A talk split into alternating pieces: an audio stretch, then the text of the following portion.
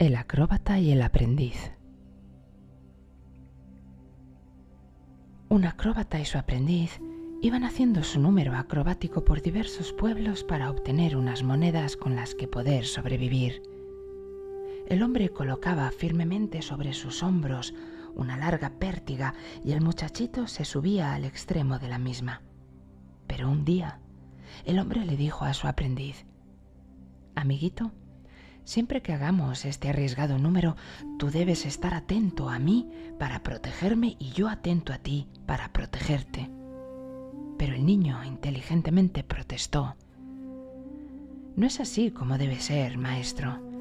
Lo correcto es que cuando efectuemos nuestro arriesgado número, tú estés atento a ti y te protejas a ti, y yo esté atento a mí y me proteja a mí, y te aseguro que así no tendremos ningún accidente.